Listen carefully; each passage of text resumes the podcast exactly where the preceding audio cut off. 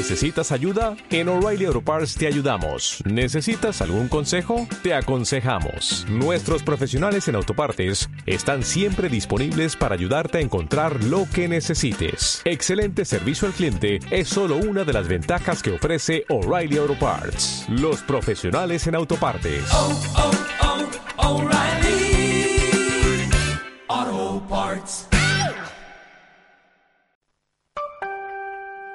Advertencia. El siguiente podcast puede contener lenguaje soez y ofensivo, así como referencias a humor negro, xenofobia, racismo, misoginia, homofobia, machismo, necrofilia, zoofilia, coprofagia, pedofilia y política en general. Se recomienda a los oyentes que sean sensibles a esta clase de humor que se abstengan de escuchar este segmento. Si a pesar de estas advertencias deciden seguir escuchando, ajo y agua.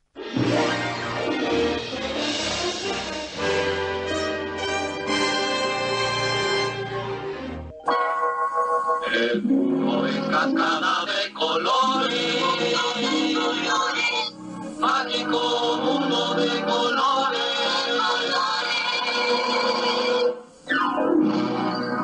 Aventuras en Bombilandia. El mágico mundo del color. Muy bien.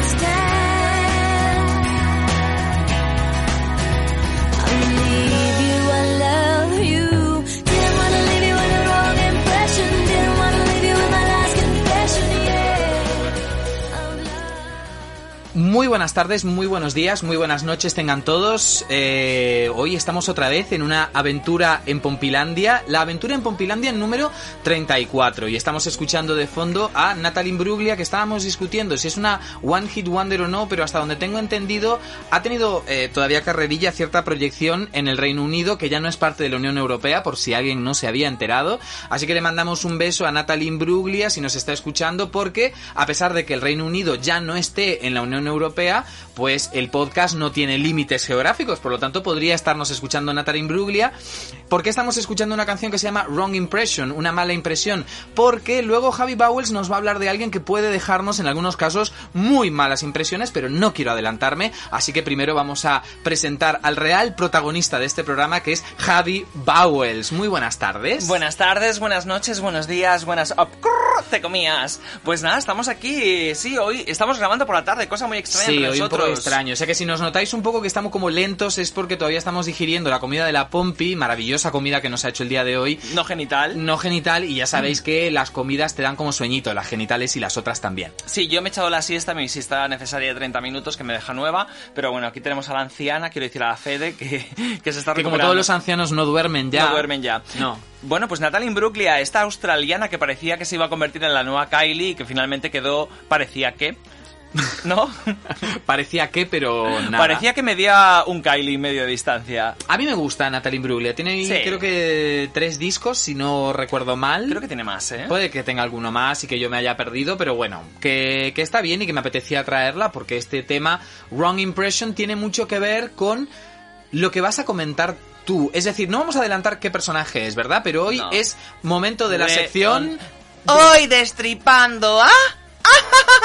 Entonces vamos a saber si realmente esta persona simplemente es que nos da una mala impresión o si realmente es tan malo como creemos. Claro. Oye, ¿y cómo podemos contactar con nosotros mismos? Con nosotros mismos podemos contactar, si, nosotros WhatsApp. mismos podemos hacerlo a través de nuestro blog, que es donde co- colgamos todos los programas para que cualquiera, incluso Natalie Imbruglia, pueda escucharlo, que es Aventuras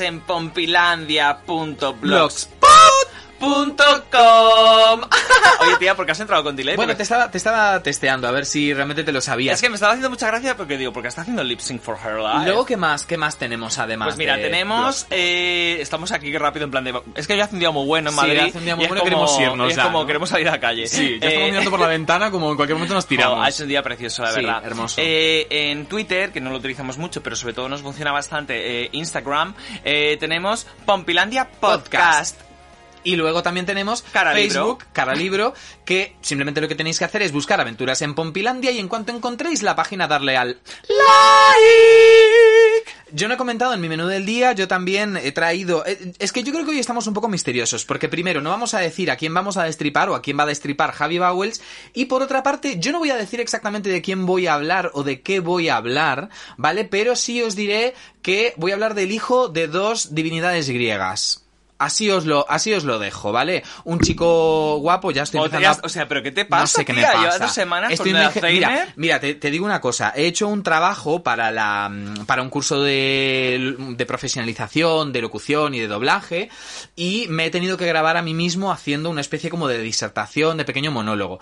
Eh, no voy a decir la nota que he sacado porque no es de recibo, pero 9.25. una de las observaciones que me han hecho es, eh, además lo pone textualmente, eh, me encanta porque gesticulas mucho, pero córtate un poco. O sea, es que tal cual. Me encanta cómo ¿eh? gesticulas, pero córtate, ya. Pero córtate un poco porque realmente yo estoy con las manos que parezco un pulpo. ¿Sabes una cosa? Cuando yo estudiaba para ser actor, bueno, de hecho soy actor, aunque no me dedico a ello como ¿No ser, ejerce? no ejerzo de. Cuando estudié los cuatro años para ser actor, lo primero que te enseñaban, ¿vale? Bueno, lo primero no es... Es un poco a perder la vergüenza, a sacar las emociones y tal. Ya estoy yo con los gases. Sí, de ya la está con los, con los gases de la comida china que nos ha preparado la Sí. Pompi. Eh, una de las cosas que te enseñan es a actuar sin mover las manos. Ajá. Actuar sin mover las manos. Hacerlo todo con la cara, con Vale. la voz, con el movimiento del cuerpo, pero sin utilizar las manos. ¿Por qué? Porque los brazos y las manos son esos, mm, ¿qué iba a decir, apéndices de nuestro cuerpo que digamos que para intentar llenar el vacío, Claro, ¿vale? claro. Utilizamos como extra. Y la verdad es que era muy interesante porque luego con el tiempo podías hacer cosas muy, o sea, muy curiosas. Sí, con el resto del solamente cuerpo, con una mirada, Claro. con un timbre de voz, con un gesto. Sí, Y es guay. Yo creo guay. que tengo, tengo que aprender eso porque además, de- debido a que yo estoy moviendo mucho los brazos, pues estoy todo el rato pegándole este micro, por ejemplo, haciendo estos ruidos así, ¿no? Porque le estoy pegando todo el rato. Te relajas. Tendría que aprender, tendría que aprender. Bueno, eh, ¿Empezamos chiqui- ya? chiquitín, ¿qué te parece si empezamos ya y nos vamos a tomar el ¡Uh, sol? cor! ¡Venga, va! de- Delivery, delivery, delivery. Delivery. It's the same old story. Same old story. It's the same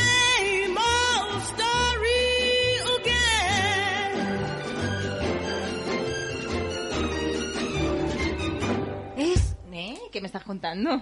¿Pero qué me estás contando? Bueno, hoy os voy a contar, como os decía, sobre el hijo de dos divinidades griegas, ¿vale? Que normalmente eh, las divinidades griegas tienen como muchas historias, pero normalmente no suelen tener... Bueno, menos Zeus, que era capaz de fuñigarse hasta, hasta una, Una taza, cualquier cosa, y tenía muchos hijos. El resto de los dioses no son de tener muchos hijos. Pero bueno, os voy a contar. Yo te iba a decir que cuando has dicho el hijo de dos divinidades griegas, he dicho, ah, va a hablar de mí, porque mi madre era como una divinidad. Pero luego he pensado, no, no, mi padre era Satán. No, porque- Así que no, entonces he además- descartado que hablarás de mí. Y además yo creo que no eran griegos, ¿no? Ninguno de los No, dos. pero da igual, hija. Creo que no. Bueno, voy a hablar de una de nuestras diosas favoritas, que es Afrodita. Aphrodite. Diosa del amor y la belleza. Era una señora, lo que se dice, un poquito ligera de cascos, porque para algo una es diosa de la belleza y del amor. O sea, si eres diosa de la belleza y del amor y no eres capaz de fuñigarte ni un cardo, pues entonces ¿para qué eres diosa? Claro, te conviertes en María José Cantudo. Exactamente. Estaba casada con Hefesto, ¿vale? Que era el dios de la fragua y el fuego. Hay que decir que Hefesto era bastante feote.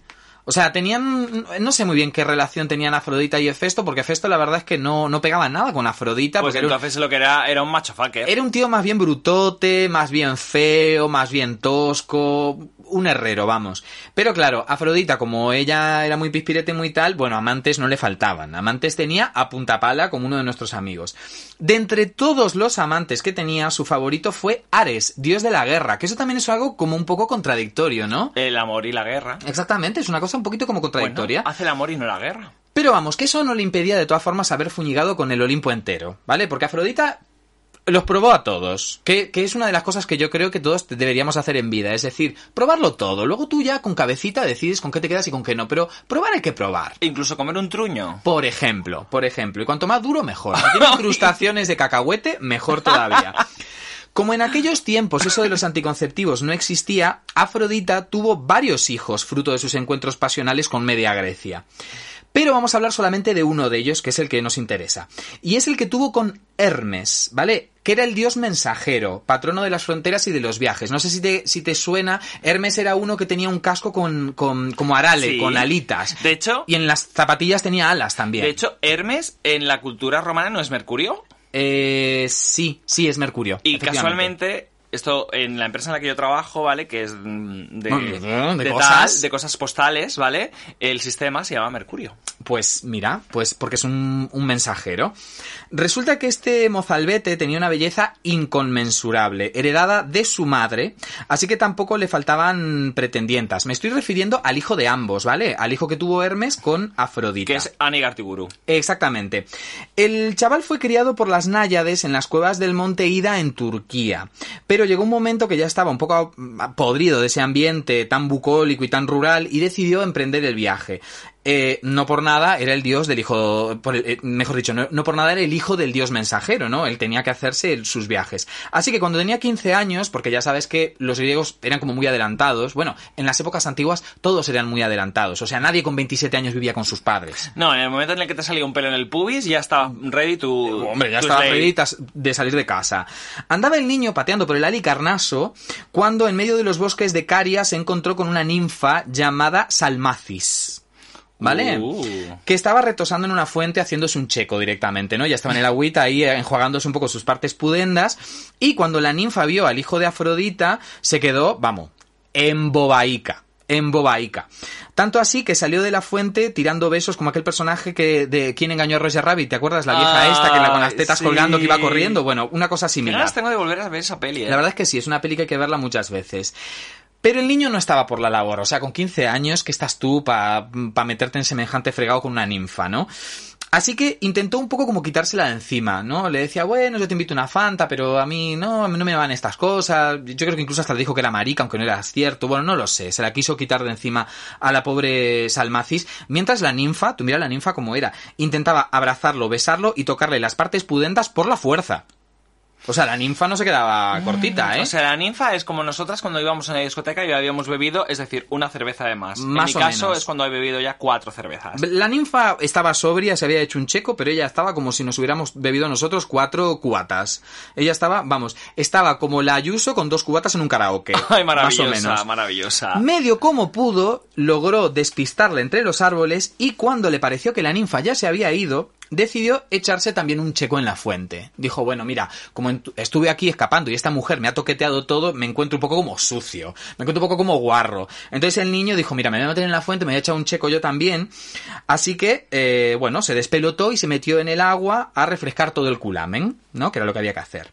Pero hete aquí, hete aquí que la ninfa estaba escondida detrás de un árbol al lado de la fuente y un poquito despechada como estaba le hizo una plegaria a los dioses. Y ya sabes que de aquí nunca sale nada De bueno. aquí no sale nada bueno. De aquí nunca sale nada nuevo. La ninfa le pidió a los dioses que sus cuerpos nunca se separasen, ¿no? Le dijo, ay, dioses míos, Zeus del Olimpo, por favor, este niño que tanto me pone el checo al rojo vivo, quiero que nuestros cuerpos jamás se vuelvan a separar. Que tanto me pone al rojo vivo, creo que plante su pene y me creía un olivo. Exactamente. Pero yo creo que los, los. A ver, yo creo que esta mujer lo dijo, digamos, en un sentido figurado, pero los dioses eran muy literales y bastante cabrones, te diría yo, con lo que dijeron, ¿quieres sopa? Pues dos platos. Así que, acto seguido, cuando la ninfa se metió en el agua, ¿qué hicieron los dioses? Pues fundieron los cuerpos de los dos. El hijo de Afrodita y Hermes y la pobre ninfa Salmacis se convirtieron en un solo cuerpo. ¿Sabes, Javi, Javi, cómo se llamaba el hijo de Hermes y Afrodita? Chenoa. No, se llamaba Aneigartiburu. No, se llamaba Hermafrodito. Hermafrodito. Hermafrodito. Por eso se explica la existencia de Aneigartiburu. Entonces, esto es lo que, lo que La explica. claro, ¿eh? esto es lo que expli- eh, esto es lo que explican los griegos de cómo surge el hermafroditismo. Pero yo quiero hablarlos sobre realmente cómo funciona el hermafroditismo realmente en el ser, en el ser humano del día de hoy, año 2021, año de mm, pospandemia. Bueno, año de pandemia, porque ahora estamos metidos. Ya no es ni pre ni post. Bueno, No es como... lo, lo primero que te tengo que explicar es que hay dos términos que se utilizan muchas veces como sinónimo, pero no son lo mismo, que es hermafroditismo e intersexualidad. ¿Vale? Sí. Eh, digamos que lo que quieren decir o, o a lo que se refieren es a la presencia simultánea de rasgos femeninos y masculinos en un mismo individuo, pero son conceptos diferentes, ¿vale? Yo te voy a explicar.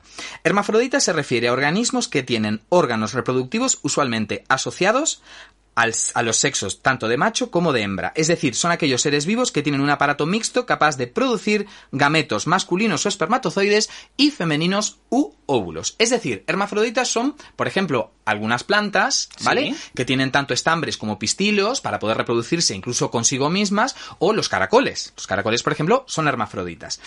Por su parte, intersexualidad constituye una variación biológica de las características sexuales que no se ajustan a las categorías típicas masculina o femenina. Se da en humanos que presentan una discrepancia entre su sexo y sus genitales. Resumiendo, ¿a qué me refiero? La intersexualidad existe en los humanos. El hermafroditismo existe más que nada en los animales y en los vegetales. Porque digamos que el hermafroditismo es una condición natural. Sí. Los, los caracoles son naturalmente hermafroditas. Las plantas son naturalmente hermafroditas. Además, los organismos hermafroditas son perfectamente capaces de reproducirse. Sí. Mientras que en el caso de los humanos no, es una anomalía. ¿Vale? Por eso se le llama intersexualidad, porque no es lo mismo que hermafrodita. Eh, existen solamente 10 casos documentados de hermafroditas fértiles en los seres humanos. Por eso la categoría es diferente. Nosotros no podemos ser hermafroditas porque digamos que no es una característica propia del ser humano, sino que es una anormalidad. Vale. ¿Vale? Es algo diferente. Por eso se le llama intersexualidad. Porque además tiene grados. La intersexualidad en humanos tiene grados. La Organización Mundial de la Salud cifra en un 1% el porcentaje de personas intersexuales a nivel mundial. Además de la diferencia en el concepto, hay otra circunstancia, como decía antes, que era la reproducción. Los hermafroditas pueden reproducirse mientras que los intersexuales no. En su mayoría, en su mayoría, ya os digo que hay solamente un, un 10 casos documentados de hermafroditas totalmente fértiles. Pero cuando te refieres a que son totalmente fértiles, ¿es que ellos mismos se pueden fecundar? Podrían. Podría, pero de ahí saldría... vamos, Podrían, pero de ahí saldría, vamos... Una como- masa con ojos. Como, como alguno de los reyes de Europa, Vale. más o menos, ¿vale? Un Borbón. Más o menos, un Borbón. En primer lugar, hay, bueno, varios tipos de intersexualidad, ¿vale? Tenemos la intersexualidad XX, que se da en personas que presentan el genotipo femenino, los famosos cromosomas X, y que, aunque tienen útero, los genitales externos son masculinos. ¿Vale? Mientras que la intersexualidad XY es al revés, presenta un, eh, un genotipo masculino y los genitales son femeninos o ambiguos. Es decir, tú lo ves y es como, ¿aquí qué hay? ¿Esto es, esto es pescado? ¿Esto es carne? ¿Esto es un cangrejo? ¿Esto qué es? Eh, es importante que la intersexualidad no tiene nada que ver con la identidad de género, tampoco se relaciona con la orientación sexual, ¿vale? Son, la intersexualidad es un tema meramente físico. Vale. biológico, ¿vale? No es que yo he nacido hombre pero me siento mujer, eso no se denomina intersexualidad, porque yo genéticamente y desde un punto de vista biológico soy un hombre, pero mi constitución mental, psíquica, eh, es que yo me siento mujer. Sí. Vale, eso es diferente, esto es otra cosa. Eso es lo que se llama disforia de género. Sí. No es lo mismo. Yo cada vez que hablo de estas cosas pienso en la tata, porque pienso en que nos va a mandar un audio para corregirnos algo todo el tiempo. Eh, es decir, que una persona intersexual puede tranquilamente ser gay, ser lesbiana, puede ser bisexual o puede ser heter- heterosexual. ¿Vale? Es una cosa totalmente diferente, es independiente. Eh, como os decía, solamente hay 10 casos eh, documentados. Y una cosa que os quería comentar sobre esto es un poco el cambio que ha habido a nivel médico de cómo se trataba la gente que tenía intersexualidad. Hace años lo que se hacía era cuando la persona eh, era muy pequeña, era niño o incluso de bebé, se le hacía una cirugía para dejarle uno de los dos sexos. Uf. ¿Vale? Para dejarle uno de los dos sexos. Ahora es una cosa que no se hace, porque se entiende que el hecho de dejarle uno de los dos sexos le limita porque no le estás dejando elegir. Claro. Es decir, claro. se considera que una persona intersexual a día de hoy deberíamos esperar a que sea mayor de edad, ayudarle durante toda su transición hasta la adultez y en la adultez que sea la persona la que decida si quiere mantenerse como está o si quiere decantarse por uno de los dos sexos. Porque claro, también, también un médico no puede decir cuando un bebé acaba de nacer si ese bebé va a ser hombre o mujer. No, claro, porque Si tiene un grado de intersexualidad. Claro, porque su cuerpo tiene que seguir su propia función natural. Exactamente, el cuerpo tiene que seguir su curso, por lo tanto a día de hoy no se les opera. Y además, porque como me imagino que muchos de vosotros sabéis, las operaciones de, de- de asignación de sexo son muy complejas y no siempre se asegura que la persona al final tenga unos resultados eh, compatibles con una vida y una sexualidad plena. Quiero decir, puede ser que le estés realmente eh, quitando eh, su sexualidad, porque una persona que tiene unos eh, genitales ambiguos puede ser que sean ambiguos, pero que sean perfectamente funcionales. Igual tú cuando lo operas la terminas fastidiando. No, no, claro. Evidentemente hay que dejar que el cuerpo termine y, y realice su, su propio curso de la naturaleza y que, bueno, pues a lo mejor el niño nace más niño y luego, ¿sabes? Es más femenino o, o más, mm, bueno, físicamente femenino. Quiero decir, hay que dejar que haga su propia naturaleza. Y de- porque miras con esa cara. Sí, que haga su propia naturaleza. No te estoy escuchando Vale. atentamente. Que haga su propio camino, ¿de acuerdo? Y, y luego ya la persona que tome su propia decisión. A ver, yo me puedo imaginar que debe ser una situación un poco compleja a nivel eh, de, de entendimiento con uno mismo, ¿no? Porque te encuentras con una situación así y si te encuentras en un ambiente que no te informa, que no te apoya, pues a lo mejor te provoca una sensación un poco de abismo. Pero bueno, si realmente tienes la suerte en la vida de, de recibir información, de que tengas a tu familia a tu lado, que te sepa comprender y tal, pues bueno, llega ya un momento en el que tú ya tomas tu propia decisión y decides, pues me quedo como estoy, o me decanto para Chenoa, o me decanto para Bisbal. Claro, o para Lady Gaga. ¿Sabes que Ah. Lady Gaga se ha rumoreado durante muchos años que es eh, hermafrodita o intersexual? ¿Sabes que Lady Gaga en una entrevista para Vogue de estas de 27 preguntas, de estas que la, la tía va andando por casa y le van haciendo preguntas, le preguntaron, ¿cuál es el mayor, cuál es el rumor sobre tu persona que más te ha sorprendido? Y dijo, que digan que soy hermafrodita. Bueno, lo mismo tendríamos que preguntarle a Annie Gartiburu, que también se rumorea. Sí, Tiburo dice- se, se, comen- se comenta por los foros de Forocoche. Que Forocoche es, es una autoridad, es una autoridad. Hombre, se, se comenta por Forocoche de que, de que Anega Tiburo tiene concha y, y tiene, y Y tiene cuetos. langostino. Tiene, tiene concha y tiene cuetos. Tiene concha y tiene cuetos. Pues nada, eso es lo que quería comentaros hoy sobre el hermafroditismo, sobre una cosa que, que realmente no, no se conoce mucho, pero que, como siempre, cuando traemos estas cosas, lo que nos tiene que ayudar es abrir un poco la cabeza, ¿no? De que no Claro. todo es masculino, no todo es femenino, no todo es hombre, no todo es mujer. E incluso nosotros, que nos creemos los más progresistas del universo, porque somos mariquitas, a veces también tenemos que abrir nuestra propia cabeza, ¿no? De que Hombre. hay muchos grados de sexualidad entre medias, muchos tipos de sexo, muchos tipos de genitales, ¿no? Porque yo he visto fotos, porque al estar investigando esto, pues los genitales de una persona intersexual, pues efectivamente están un poco como a mitad de camino. Tú de O sea, ¿has visto fotos mías desnudo? Sí, he visto fotos tuyas. Por ejemplo, se te ven los labios. Los, los- los labios están a mitad de camino entre unos labios vaginales y un escroto. Son como Sí. muy grandes y se nota que hay algo dentro. Oh. ¿No? Y luego, bueno, el clítoris, bueno, ¿qué te voy a contar? O sea, ríete del lujo. O sea, un clítoris como este micrófono con el que estamos hablando. Mm. Sí, yo ya me estoy poniendo un poco palote. Pero bueno, a lo que me refiero es que tenemos que todos abrir la cabeza y ver que en la naturaleza humana pues existen muchos matices y la sexualidad es muchísimo más compleja de lo que, de lo que parece. Ay, de verdad, me encanta cuando te pones en modo doctora sexual. Yo es que quiero ser como la doctora Ochoa. ¿Por qué? ¿Por La qué? de- ¿No te acuerdas, doctora? Hablemos de sexo. Famoso programa de los años 80 de sexualidad. no, es que yo veía- No llegaste. Tú veías No. dos rombos. Yo veía dos rombos de Lorena Verdún. Ya, que amaba a Lorena Verdún. Sí, pero eso es, eso es muy posterior. Una, amaba. una de las. Mira, yo creo que deberíamos, deberíamos un día traer. Yo me, me voy a, me voy a mirar, a ver, para traerme un día la biografía de la doctora Ochoa, porque eso fue a nivel de España. Fue muy rompedor, fue muy rompedor. La doctora Ochoa tenía una, un programa que no recuerdo si estaba en televisión española, a no lo lo mejor estaba en la recuerdo. 2 o algo así. Llegó a Uruguay, ¿eh? nosotros lo veíamos en Uruguay, y se llamaba Hablemos de Sexo. Y era mm, la doctora Ochoa hablando de forma muy seria, pero muy abierta sobre sexualidad. Y claro, tú veías eso en la tele y era, o sea, absolutamente inédito, inaudito. Y, y creo que hizo mucho bien. Yo, vamos, yo veía mucho a la doctora Ochoa. Y además, tengo que decir una cosa, tengo que agradecer a mis padres que nunca me prohibieron ver ese programa. Jamás, jamás me prohibieron ver esa clase de cosas, porque bueno, porque ellos sabían también que no estaba viendo mm, Pornografía. el- claro, pornografía barata, eh, sino que estaba viendo, pero ya sabes que a veces los padres Ya. son un poco más mojigatos y tal. Mis padres, por ejemplo, nunca les importó, ellos sabían que yo veía el programa de la doctora Ochoa y vamos, ahí me dejaban. Pues mira, te voy a contar, mi, en mi casa sí que era muy, muy de tápate los ojos. De hecho, mi madre, que todos sabéis que es una diosa, ¿vale? De hecho, está en el cielo por eso, porque es una diosa.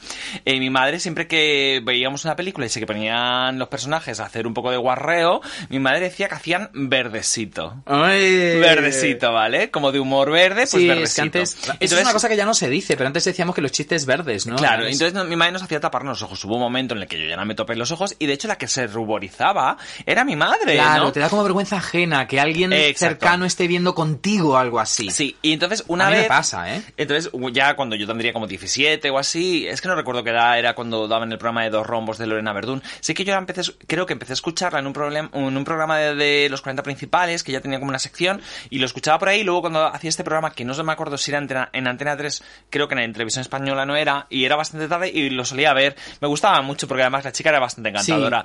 Eh, pero bueno, vamos, que tampoco me enseñó cosas que no había ya practicado, porque ya tenía cierta... Claro, porque a ti te pilló más grande. A mí la doctora Ochoa me pilló de niño y la verdad es que puedo decir que me ayudó. Vale, si alguno de vosotros ha visto este programa de la doctora Ochoa, Sí. necesitamos que nos lo digáis. Yo estoy seguro que sí, que muchos de nuestros oyentes tienen que haber escuchado a la doctora Ochoa. Pues nada, nosotros vamos a mm, vamos a escuchar un grupo que me gusta muchísimo, que es Kin, Kin, ¿sabes? Este chico K-A-N. K-A-N-E y tiene una canción que se llama Everybody's Changing y es un poco de lo que hablamos, ¿no? Cuando hablamos de, de operaciones de reasignación de sexo, de transexualidad, de intersexualidad, pues hablamos un poco de eso, ¿no? De la gente que al final, cuando va avanzando en su vida, pues va cambiando y es totalmente lícito que decidan hacia dónde quieren cambiar. Ostras, pues estoy deseando escuchar la canción. Voy al baño.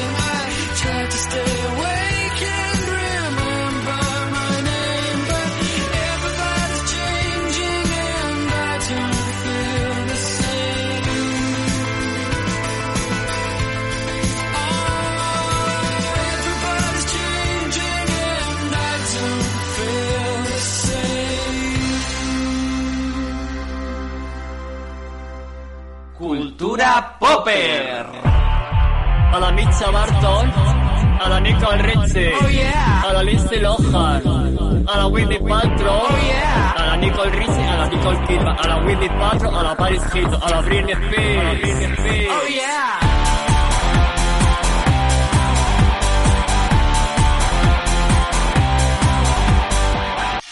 Oyen, destripando a... Santiago Abascal. Miedo me da. Miedo me da. O sea, supongo que os habréis dado cuenta en esa voz de carajillo mañanera de Santiago Abascal. ¿A qué Parecía- hora lo has grabado y en Pues, dónde? hija, lo pues has grabado mira- en un chill a las 4 de la mañana. Pues mira, no, porque yo no voy a Chiles como alguna de nuestras amigas, pero... Perdón. Porque no te invitan. Porque no me invitan. yo no voy, yo no voy, pero porque no me invitan, ¿eh? Claro, es que yo no, yo no voy a donde no me invitan. Eso es una forma muy digna de vivir, ¿eh? Claro que sí, tía. ¿Qué vas a decirnos? Pues chicas, voy a hablar, Abascal. voy a hablar de Santiago Abas- Abascal. Así como el mes pasado hablamos de Marta Sánchez, esta semana nos toca Santiago Abascal y, la se- y- y- perdón, el mes pasado Marta Sánchez, este mes Santiago Abascal y el mes que viene Kilosa. Kilosa. Kilosa, aunque yo ya lo sé. ¿Te parece que hagamos un disclaimer antes? Vamos a decir que todas las opiniones que vamos a verter en este momento son, primero, opiniones totalmente personales y que no se refieren, digamos, a la persona de Santiago Abascal como tal, sino seguramente sobre sus pensamientos, la clase de proyecto político que tiene y sus ideas en general, ¿vale? Porque nosotros no le conocemos. Uy, ahí, ahí estoy yo dándole. Y, no sabe, y como tenemos miedo, pues hacemos el disclaimer. Bueno, con todo lo que ha pasado, chicas, yo no quiero que por nosotros ahora hayan disturbios en Barcelona, en Madrid, en Vigo y en Montevideo. Bueno, tú No imagínate, tú ¿eh? imagínate las dos en la cárcel, tía, el guarreo que nos íbamos a hinchar. Y la gente, vamos, millones de personas reclamando por nuestra libertad. Bueno, Vale. venga. Yo, Santiago eh, Abascal. Pues Santiago Abascal nació un 14 de abril, que es cuando se hundió el Titanic, Ajá. ¿vale? De 1976. Y ahora entiendo por qué yo con él no me voy a llevar bien. Porque es Aries. 44 añitos. Sí. 44, por ahí. Eh, no, 44 no, maricón. ¿No? ¿70 cu- ¿76 no dijiste? 76, 44 no. Claro, si yo tengo 40 y nací en el 80, Cari. 76, 44. Bueno, pues da igual, pues no sé sumar ni restar. ¿Vale? ¿Te parece bien? ¿Me has dejado en evidencia? Me voy, cojo, me voy, me voy. Adiós. Mira cómo ando. Bueno. 14 de abril del 76, cuando se hunde el Titanic y varios años después, más tarde, nace Santiago Va a Abascal. cumplir 45 ahora en abril. Gracias. Santiago Abascal Conde, ¿de acuerdo? Él es del País Vasco, de hecho es de Bilbao. Estudió sociología en la Universidad de Deusto, que me encanta cómo suena la palabra Deusto, Deusto. ¿verdad? Yo no sé por qué siempre pienso en Deutsche Bank, pero es No, Deusto Bank, y Deusto. no es. Bueno, pues a los 18 se afilia al PP aconsejado por su padre, ¿de acuerdo? Y en el 96 ingresa en el Comité Provincial del PP en Álava y forma parte del Ejecutivo hasta el 99. Con 16 añitos ya estaba metido hasta el cogote. ¿No? Con 20, con 20. Ah, 20, perdona. Bueno, No sé con por qué. 18 se afilia al Ah, PP y 18, con 20 18. ingresa en el comité Vale, había provincial. entendido 16. Claro, yo lo que pienso es, entiendo que él por ideología familiar y por su ambiente familiar, que yo respeto absolutamente porque cada familia es lo que es, ¿vale? Eh, y como es, eh, pues ya como que intenta meter y hacer pie un poco en el mundo este de la gaviota. Ya. ¿Vale? Y claro, a mí me produce como... ocurr, ¿Qué te está pasando, tía? No. Pero, pero... Un niño de 18 años en el País Vasco, ¿no? Un niño de Teniendo- 18 años Teniendo en en cuenta el que en el País Vasco, igual que en Cataluña, el PP, vamos, es que no va a renir a migas. Bueno, de hecho, su creo que fue su padre, ¿de acuerdo? Estaba amenazado de asesinato por... Bueno, para asesinarle por... por lo querían asesinar. Amenazado de muerte, vamos, Amenazado lo que se diga. sí. No sabía ni cómo decirlo yo. Bueno, la cosa es que sí, sí, sí, sí, la querían matar. Al señor le querían matar. Bueno, eh, en el 2000, del 2000 al 2005, fue elegido presidente de nuevas generaciones del Partido Popular, que a mí siempre me ha parecido terrorífico. Ya, estos, ¿Vale? Es que yo me imagino a las estos chicos que se visten como la Miguela. estos chicos que se visten con la Miguela, la Miguela porque dice que es de izquierdas, como la Rodriga. Pero habría que ver, habría que ver el día de las urnas. Eh, es que yo siempre he pensado, ¿qué te está pasando por la cabeza para hacer eso? Bueno, no sé, vamos a ver, que nosotros no seamos de derecha, no sé, no significa que otra gente no pueda serlo, ¿no? Yo qué sé, no sé. Yo es que he conocido gente de derechas. La verdad es que yo soy un bicho muy político. A mí me cuesta mucho llevarme bien con gente que políticamente está en mis antípodas. Pero bueno, entiendo. Entiendo que hay gente que, bueno, que, que no ve el mundo como lo vemos nosotros, Cari. Ya, ya, ya, lo que pasa que a mí me... Como, yo yo me, lo- me los imagino en una fiesta. La fiesta de nuevas generaciones del Partido Popular, ¿vale? Una fiesta respetable de gente...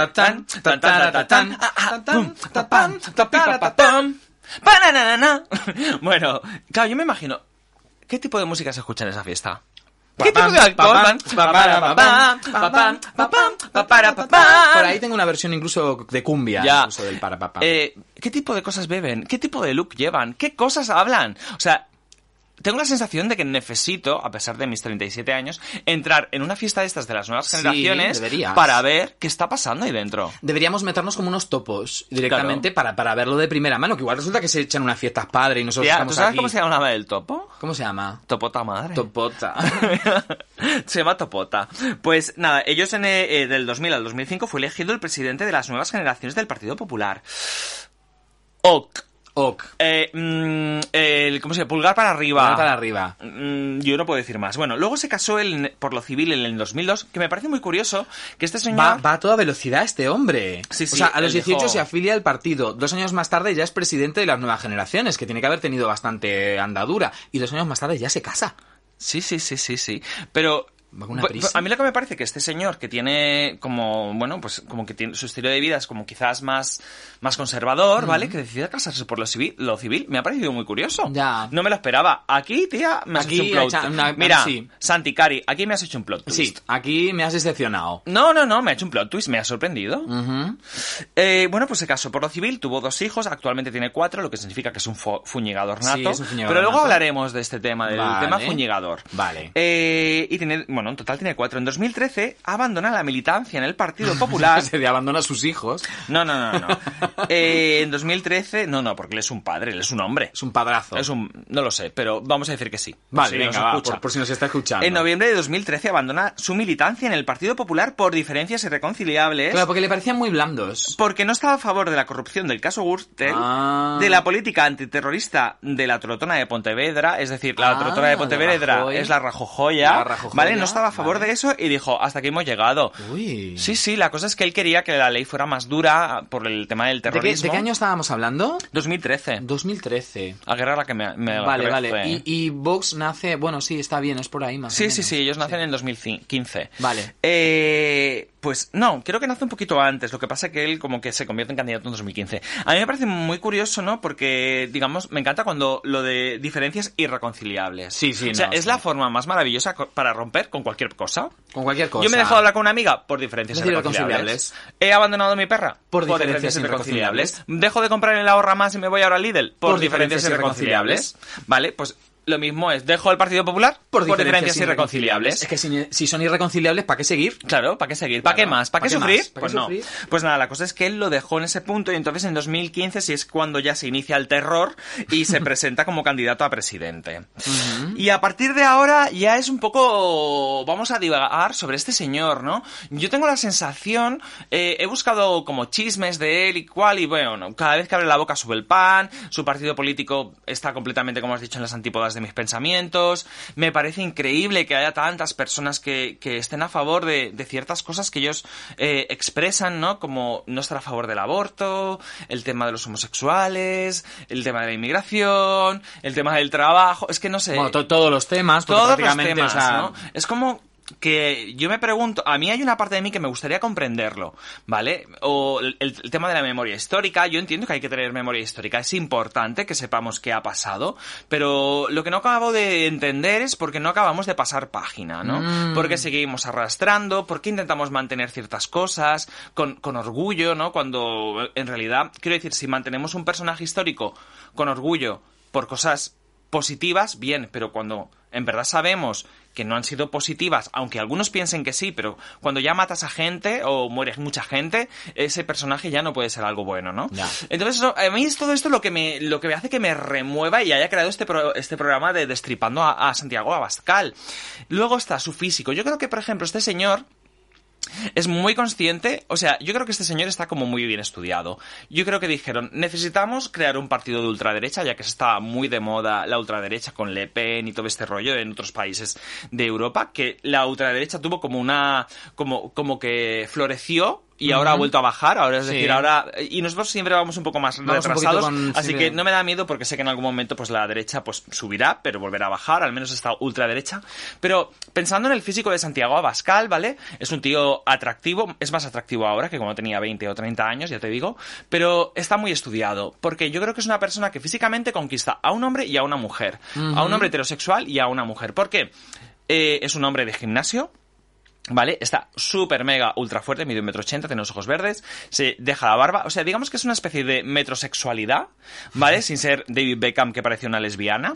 Es una especie de metrosexualidad, eh, mm, eh, por cierto, eh, no os enfadéis conmigo, lesbianas. Eh, es una especie de metrosexualidad machorra, ¿no? Es como un tío rudo, es el tío que todo hombre heterosexual querría ser físicamente, ¿no? Es, parece que sea un macho fucker, ¿no? Es como un preñador. Y luego cualquier mujer que lo ve, pues le dan ganas de que la fuñiguen, o cualquier mujer que no tenga mm, el cerebro en su sitio, ¿vale? Pero incluso las que tienen el cerebro en su sitio. Yo te puedo contar la experiencia personal de una, de una amiga muy cercana que es mm, muy de izquierdas, probablemente más de izquierdas que tú y yo sumados, y en cambio ella se encontró con Santiago Abascal, no me acuerdo si en comercial, centro creo que era. comercial, creo que dijo, y ella dijo, yo si no supiera eh, la clase de ideas que defiende Santiago Abascal, eh, o sea, mm, es que me quedaría loquita, porque es que lo vi en persona y es un tío excepcionalmente atractivo. Sí, sí, O sea, sí. gusta mucho, gusta mucho. Sí, y luego está que, eh, además, Santiago Abascal, fíjate tú, está tan bien estudiado su físico que, desgraciadamente, la mayoría de maricones,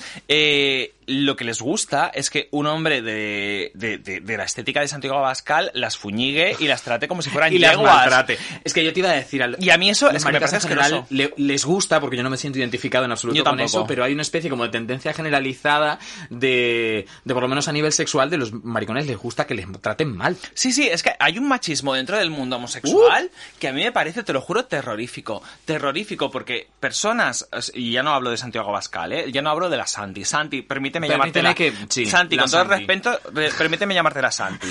Eh, a ver, la Santi es un tío atractivo, ¿vale? Pero es que yo solamente con saber qué tipo de persona es, es que no quiero saber nada. Y a mí me viene ahora la Santi y me dice, eh, Javicia, quiero fuñigarte y esto va a ser el mejor viaje de tu vida. Y yo le digo, disculpe, pero ¿ves a puerta? Pues ya sabe lo que tiene que hacer. Disculpa la Santi. mm, Disculpa pero- la Santi, negativo pero de ni- no. Ni cerveza, contigo ni cerveza. Ni cerveza. No, porque no, porque yo no puedo, pero hay gente que, que le gusta ese tipo de. y que les gustaría que, que, que, que la Santi les fuñigara el, el tanque de tanque frijoles. de frijoles. Y yo no lo entiendo. Mira, una de las cosas que a mí me ha hecho más risa buscando cosas de Santiago Abascal es cuando él. O sea, él tiene una cuenta de Twitter. Sí. Que él lleva. Ah, o sea, él personalmente, no es como el Ayuso que llevaba la del perro de Esperanza Aguirre. No, Vale. él lleva su propia cuenta de Twitter. Pero es que además tiene otra cuenta de Twitter falsa Ah, ¿qué dices? con un personaje que se llama Adolfo Herrero. Uh, ¿Y sabes- Adolfo, ¿Y casualmente. sabes cómo, es, sabes, lo- sabes cómo es Adolfo Herrero en alemán, en, en otro idioma? Mm, ¿Cómo es? Adolf Hitler. Claro, claro. Bueno, esto que, esto que vais a escuchar es muy fuerte. Hace un par de años, ¿de acuerdo? Eh, Santiago Abascal eh, hizo un comentario, Sí. ¿Vale? Os, os lo voy a leer porque es muy fuerte. Venga, abro comillas. A- abramos comillas, hijitas. Pues mira, ay no, esto que estoy, me, me ha abierto el Google Maps. Hoy mira tú. No, Bueno, eso no el Grindr. No. y te encuentres a Santiago Abascal. Santiago Abascal dijo, Sánchez e Iglesias tienen, tienen ya tres récords mundiales. Primer país en sanitarios afectados, primer país en número de muertos oficiales por habitante y primer país en número de infectados por habitante. Pero con la gestión negligente e ideología, el gobierno pre- pretende batir tres nuevos récords. ¿Vale? Esto fue evidentemente, perdón, en la época de COVID, pensaba que era más tiempo. Directamente le contesta a la hora un señor con una foto que no tiene que, de, de un señor normal así como con, con corbata y tal que se llama Adolfo Herrero que casualmente Adolfo Herrero es, Es el Adolf mismo. Hitler vale y contesta brillante Santiago Abascal ya va siendo hora que haya más políticos de este nivel con calma serenidad y diciendo verdades como puños eres un ejemplo O sea, él se contesta a sí mismo, ¿no? Espérate, pero hasta aquí todo bien. Hasta aquí pensamos que Santiago Abascal es una persona y que Y Adolfo Herrero es otra. Y entonces Santiago Abascal contesta a Adolfo Herrero, pero sin darse cuenta y sin cambiar de cuenta. Adolfo Herrero contesta. Gracias, Adolfo. Seguimos luchando. Representamos a millones de votantes. Y lo más guay es que, claro, en Twitter queda como un hilo y queda como una rayita y queda demostrado que es la misma persona la que está escribiendo. Es como si tú vas escribiendo en Twitter una misma historia, en plan, os voy a contar la historia de mi vida, ¿no? Y escribe cinco frases. A la hora escribes otras cinco y queda toda una rayita. Una rayita que te con- Y entonces- conecta, ¿no? O sea, maravilla. Entonces es Santiago Abascal diciendo lo que dijo sobre el gobierno, Adolfo Herrero a la hora contesta, y Adolfo Herrero Le contesta a Adolfo Herrero. le contesta a Adolfo Herrero en palabras de Santiago Abascal, lo de gracias a Adolfo, seguimos luchando, representamos a millones de votantes. O sea, es, a mí eso me parece desterrillante. O sea, a mí eso me parece de un nivel de chaladura eh, muy, muy alto. Quiero decir, si tú haces esto, Un nivel de marketing. Esta gente es muy sí, astuta. sí, es que a mí muy me parece todo un, o sea, un- es A ver, un venderse Mira, por ejemplo, eh, todos sabéis, por ejemplo, que Vox tiene una cruzada eh, abierta contra las leyes de violencia de género, ¿vale? Y ellos están con el mantra de que hay millones de denuncias falsas. Ellos tienen el mantra de que hay millones de denuncias falsas. En 10 años, o sea, y estos son datos del, mm, del Tribunal Superior de Justicia, eh, en 10 años, ¿vale? Que se están recogiendo los datos de denuncias por violencia de género, la cantidad de violencias, de violencias, de denuncias falsas, que se han probado como denuncias falsas, son un 0,7% de las denuncias totales. Es decir, vamos, o sea, un- un- una cantidad totalmente despreciable. Pues Vox lo que hace, la táctica de Vox es repetir un mantra como si fuese un titular de un periódico eh, y largarlo. Y lanzarlo, ¿no? Un titular muy marketinero que tiene como mucho impacto. Ah, porque las denuncias falsas, porque nunca hablamos de los hombres que son aporreados por las mujeres, que los hay.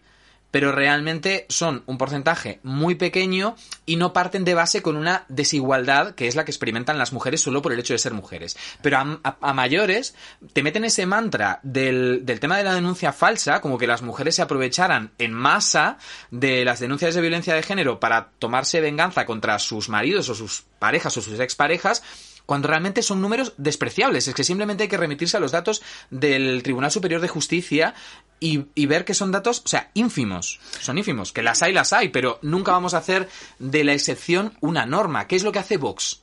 ¿No? Y Vox habla, por ejemplo, de que la ocupación de viviendas, por ejemplo, es una plaga nacional. Y los números es que no dicen eso. O sea, que no es, no es que cada cinco viviendas hay una que se han metido los ocupas. Es una cosa rara, poco común, que evidentemente ocurre, pero que no es en ningún caso un problema habitual ni un problema que esté generalizado en España. Eh, yo creo que es un partido hecho para hombres que tienen miedo. Quiero decir, les dicen este Bueno, tipo de cosas. miedo, claro. Les dicen, o sea, yo creo que a los hombres heterosexuales de un nivel intelectual no muy alto les dicen, cuidado que tu mujer te va a denunciar por malos tratos y te lo va a quitar todo. cuidado que va a venir un inmigrante y te lo va a quitar todo. Cuidado con los maricones que van a hacer que tus hijos sean maricones. Cuidado que tu mujer aborte tus hijos, ¿sabes? O sea, es como ella tiene eh, la- ella tiene el derecho a decidir sobre su cuerpo cuando debería ser algo de los dos. O sea, ¿sabes? Yo creo que es un partido en el que todo lo que haces a través del miedo Sí, y sí. creo que es un partido que representa o que hace como que representa a muchos hombres desde el terror. Vamos a ver lo que opina nuestro público objetivo. Venga. Y con vosotros, nuestro público objetivo y anónimo. Buenos días, pompis. Pues mira, para mí Santiago Abascal es la fruta escarchada del roscón. Es como una almendra rancia que te encuentras en mitad de la bolsa y que te quita las ganas de seguir comiendo porque sabe a puta lejía. Es un tío con calcetines y sandalias, una mujer machista, el negacionismo del COVID, en fin, un, montón de mierda. Pero sobre todo lo que me parece es que Abascal es un abusón de instituto. Es el típico tío que se dedica a empujarte, insultarte y demás, pues porque su deficiente proceso cognitivo es que no le da para más. Es como una rata electroshoqueada. Así que sí, chico, despejadlo vivo porque el mundo sería mejor mundo. Por cierto, todos los que quieren que Abascal les fulete el tanque de frijoles deberían perder su carnet de maricón. Me encanta vuestro programa. Pues la primera vez que lo vi en televisión, como que se presentaba ya candidato de Vox, pues, lo estaba entrevistando un señor y mm, se me cayeron los pantalones al suelo cuando me di cuenta que este hombre tenía una, mirada perdida al horizonte, una mirada como llena de una mezcla entre rabia y dolor y miedo y se me saltaron todas las alarmas pensé, este hombre debería ir al psiquiatra, ¿no? Directamente, porque está lleno de traumas, como todos, ¿eh? Y, con todos los traumitas que tiene, quizás no debería intentar ser presidente de este país. Pero bueno, dicho esto, por otro lado, tengo que decir en su, en su defensa mm, que todo el mundo tenemos nuestras luces y sombras. Y una vez, eh, una persona con la que debatía me dijo, si tú estuvieras sola en casa y te entrara un violador asesino, ¿quién preferirías que estuviera en tu casa defendiéndote? ¿Cualquier partido político, cualquier representante de los partidos políticos actuales o Santiago Abascal? Y yo pensé, hostia, pues Santiago Abascal, claro, por supuesto. Y chimpum. Pues Santiago Abascal me produce una serie de sentimientos encontrados, como cuando voy a un restaurante y pido un plato de carne y me sirven de acompañamiento una verdura tan apetecible como un falo, pero que echa una peste que quisiera levantarme de la mesa y pegar al camarero. Igual que cuando voy a una discoteca y veo al tío más bueno del local y le pido empótrame, pero cuando me acerco a él le huele la boca a las cloacas de mi barrio. Pues este tipejo me produce eso, que cuando lo vi por primera vez pensé, hostia, menudo machazo. Y encima con unos huevazos de crear un partido tan extremos en la era de la democracia. Azótame, papi. Pero con el tiempo piensas, apártate de mi pista de baile, hortaliza pestosa, que yo busco al feo pacífico. Santi, querido, mi consejo es que cojas a Marta Sánchez, os encerréis en un búnker y acabéis de poner la tan deseada letra al himno. Es interesante cómo se plantean esos, es- esa dicotomía y esos sentimientos encontrados, porque es cierto que, que, que Vox y los mensajes particularmente de Santiago Abascal y de todo su séquito, que te digo una cosa, no me parece que Santiago Abascal sea el peor dentro de No, Vox, no, ¿eh? no, no. A mí, de hecho, me parece el medianamente casi más decente. casi más Porque más la tal. Rocío esta es, bueno, terrible. La Rocío Monasterio es Bueno, terrible hay una de y el de otro, el. Canoso, que ahora no me acuerdo cómo se Sí, llama, bueno, es- son, son un poco terribles. Pero bueno, se genera esa, esa dicotomía, ¿no? Como, como es un partido que, como bien decías tú, apela al miedo, al final te toca unas fibras tan internas que si buscas un poco en la parte más primitiva de tu ser, hasta te genera simpatía, ¿no? Es como decía, como decía una de las anónimas, que sí, que ya sé que tengo que decir anónima, una de las anónimas, ¿no? Si, si te tuviera que defender alguien en tu casa porque acaba de entrar un asesino, ¿quién preferirías que estuviera? ¿Santiago Abascal o Echenique? ¿No? Hombre, tía, o sea, Echenique, que yo me lo estaba imaginando Echenique lanzándose en catapulta, tío, en las, en las manifestaciones silla. estas, e ir en la silla en plan, ¡tirar de la catapulta! ¡Tirar más! ¡Tirar más! ¡Woo! ¿Sabes? Claro, pero de verdad, o sea, porque es que a- a- apela a unos sentimientos como muy, muy, muy, muy primitivos. Pero Mm. claro, es que la política en general es otra cosa. La política no es apelar al sentimiento primitivo, es apelar a la conciencia, al pensamiento y a la Y reflexión. a la visión al futuro. Claro, exactamente. Mira, yo, eh, para zanjar un poco este tema de Santiago Abascal, porque me he dado cuenta que he disfrutado muchísimo menos del que yo pensaba que iba a disfrutar más. eh, como no lo pude hacer la semana pasada, he pensado mucho en él, eh, demasiado. Demasiado. De, de hecho, me he masturbado pensando en él y, y no me gustó. No, no me gustó, me no. corrí mal. Dije, mm. Mal, para Dije, adentro incluso. Me corrí para adentro, dije, sí, no salió, o sea, se me fue todos los huevos, se me puso muy gordo, fatal. Y, y nada. Me salió por el ano. me salió por el ano, me salió una purple butterfly. ¿Vale? Eh, la cosa es que, eh, hablando de él, he llegado a la conclusión de que lo mejor que puedes hacer con este tipo de personas es dejar de hablar de ellos. Sí. Y sí. yo le voy a invitar a la Santi, con todo el respeto le digo a la Santi, no se lo digo a usted porque sea una persona que parezca medianamente despreciable, sino se lo digo a usted, por si nos escucha, como confianza, porque para mí no existe género y si usted me respeta a mí, yo le respeto a usted. Pero mire, la Santi, yo le, la voy a decir una cosa. ¿Qué le parece a usted si se viene usted un día a Pompilandia, nos, nos hace una entrevista, mi compañero le hace preguntas un poco más políticas, yo, a mí me contesta las preguntas de rigor de cuál es tu color favorito, si fueras una Spice, ¿qué Spice sería? Eh, cuál es- viste- lloraste con Titanic. Yo le preguntaría este tipo de cosas, ¿vale? Y decirle, ¿te apetece bailar conmigo la canción que vamos a poner ahora? Yo lo que le preguntaría es, ¿de verdad quieres ser presidente de un país cuando tú estás convencido de que prácticamente las tres cuartas partes de, de los habitantes de tu país son unos delincuentes y unos asquerosos? ¿De verdad? Vale. Me parece bien, pero yo le voy a decir, mientras te piensas la respuesta, ¿qué te parece si vamos a un club gay y por primera vez en la vida bailas una canción gay conmigo? Y es esta canción.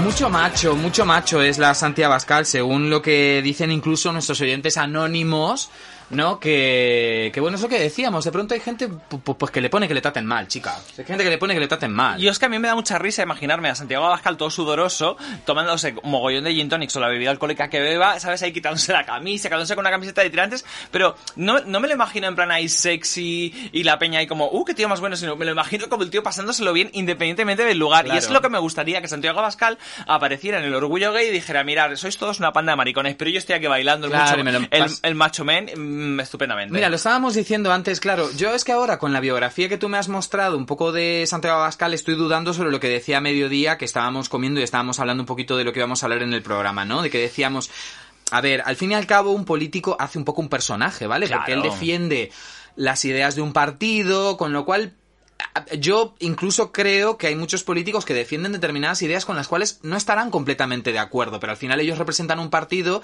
y si el partido ha consensuado una serie de ideas, ellos tienen que defenderlas, ¿no? No te queda más remedio.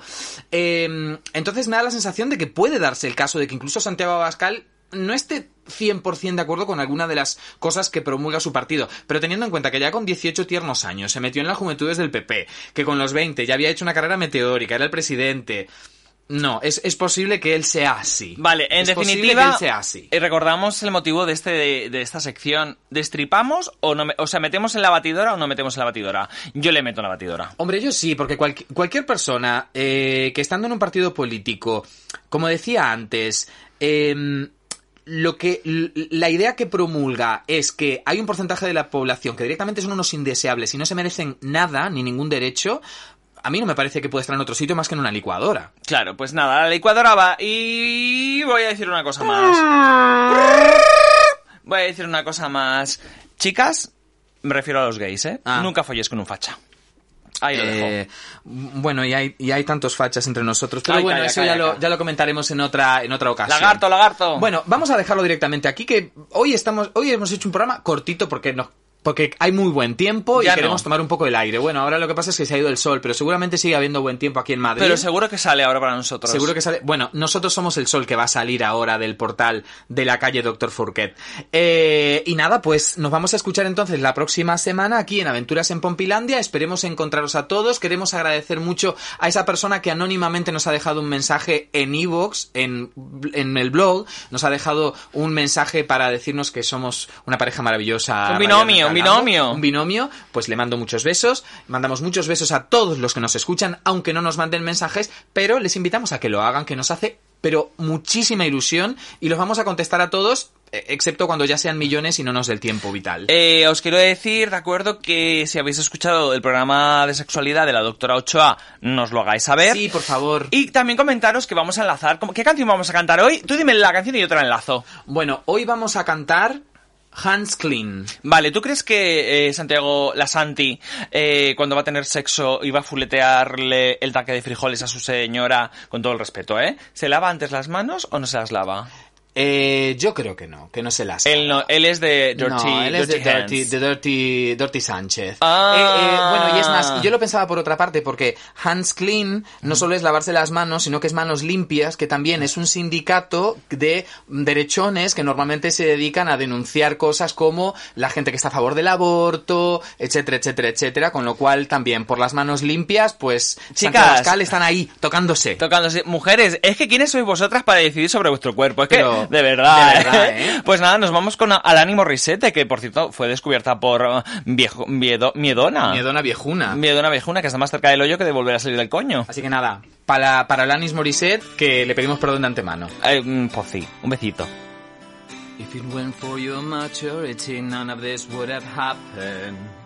If you weren't so wise beyond your years, I would have been able to control myself. If it weren't for my attention, you wouldn't have been successful. And if, if it weren't for me, you would never have amounted to very much. Ooh, this could be messy, but you don't seem to mind. Oh, oh, go and tell everybody and overlook this supposed crime. Well, fast forward to a few years later, and no one knows except the both of us. And I have honored your request for silence, and you wash your hands clean of this. You're essentially an employee, and I like you having to depend on me. You're kind of a protege, and one day you'll say you'll learn all you know from me. And, and I know you depend on me like a young thing would to a guardian. And I know you sexualize me like a young thing would, and I think I like it. Oh, this could get messy, but don't seem to mind. You don't tell everybody and overlook this supposed crime. Well, fast forward to a few years later, and no one knows except the both of us. And I've learned more than your embrace your silence, and you wash your hands clean of this. What part of our history is reinvented under our? Part of the memory selective intense to forget? What with this distance seems so obvious? Just make sure you don't tell me, especially the members of your family. We best keep this to ourselves and not tell any members of our inner posse. I wish this cold, this world is just such a pretty thing when you don't properly. I might wanna marry up Dave, you watch the weight and keep your firm body. Ooh, this could be messy. I don't seem to mind. Oh, don't go telling everybody. And overlook this opposite crime. Well, fast forward to a few years later, and no one knows except the both of us. And I have honored your request for silence, and you wash your hands clean this. You could be messy. Oh, you don't seem to mind. Don't go, don't go. Don't go. This opposite crime. Y eso que es un fade in, pero nosotros le hacemos un final Claro, que Alanis no le dio. No pasa nada, mira. And overlook this opposite crime. Vale, lo dejamos así. Claro, tía. Venga.